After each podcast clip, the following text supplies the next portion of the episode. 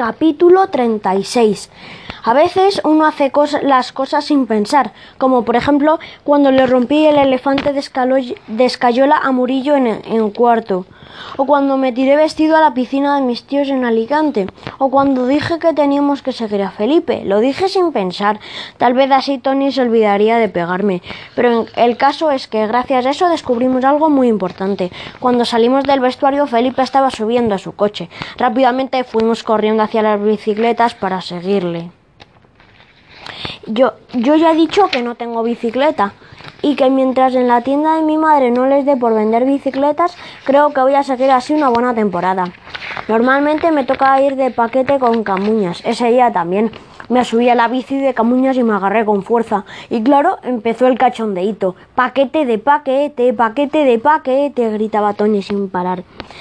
Y lo dijo un como un millón de veces aproximadamente. Paquete de paquete, paquete de paquete. Cállate que nos, cállate que nos van a descubrir, dije yo. Paquete de paquete, paquete de paquete, respondió él. Y se moría de risa. Y Camuñas también empezó. Paquete de paquete. Pero bueno, ¿tú de parte de quién estás? le pregunté. Es que es muy gracioso. Paquete de paquete, dijo él. Y los demás también se rieron. Y al final hasta yo también me reí un poco. Hay que reconocer que tenía gracia. Fuimos por varias, por varias calles detrás de Felipe. Como Sevilla la chica está llena de pasos de peatones y de chinchetas en el suelo para que los coches no corran mucho, pues pudimos seguirle sin, sin muchos problemas. Tened cuidado, no nos vaya a atropellar un coche, dijo Angustias. Que sí, que sí, dijo Tony. Por lo menos Gracias a Angustias se olvidaron un rato de mí. Les seguimos hasta el bar de la, plaza, de la plaza. Felipe aparcó en la puerta. Y nosotros dimos la vuelta para que no nos viera. Y aparcamos las bicis justo al otro lado de la plaza. Uf, ya no podía más, dijo Camuñas. Si quieres luego conduzco yo y tú vas detrás, dije. Lo siento, pero nunca dejo- le dejo la bici a nadie. No es algo personal, es que no me gusta que me muevan el sillín o el manillar o lo que sea, dijo Camuñas muy serio. Si no te importa, es mejor que vuelvas andando. Miré a Angustias, que apartó la vista, y pensé que tampoco estábamos tan lejos y que si tenía que volver andando no pasaba nada. Desde, desde nuestro lado de la plaza vimos que Felipe entraba al bar y a los pocos segundos volvía a salir con Alicia.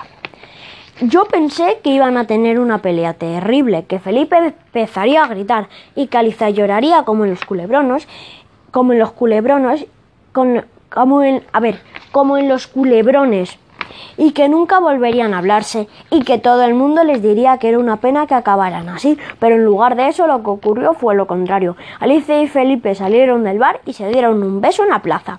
Y después se dieron otro beso y se abrazaron. ¡Qué bonito! dijo Elena. Yo no entendía nada y creo que los demás tampoco. Esto de los besos es muy complicado. Felipe acaba- se acababa de enterar que de que Alicia había besado a Llorente el día anterior y en lugar de enfadarse se, se abrazaba y se besaba con ella.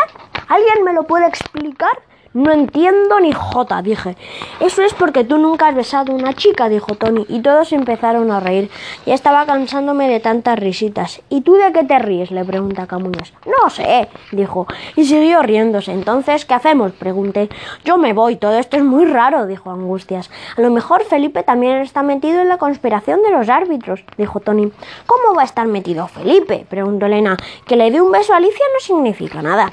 Yo creí que cuando le contáramos las cosas a Felipe todo se iba a arreglar, que él nos iba a ayudar a solucionar todo. Es un adulto y también nuestro entrenador. También nuestro entrenador.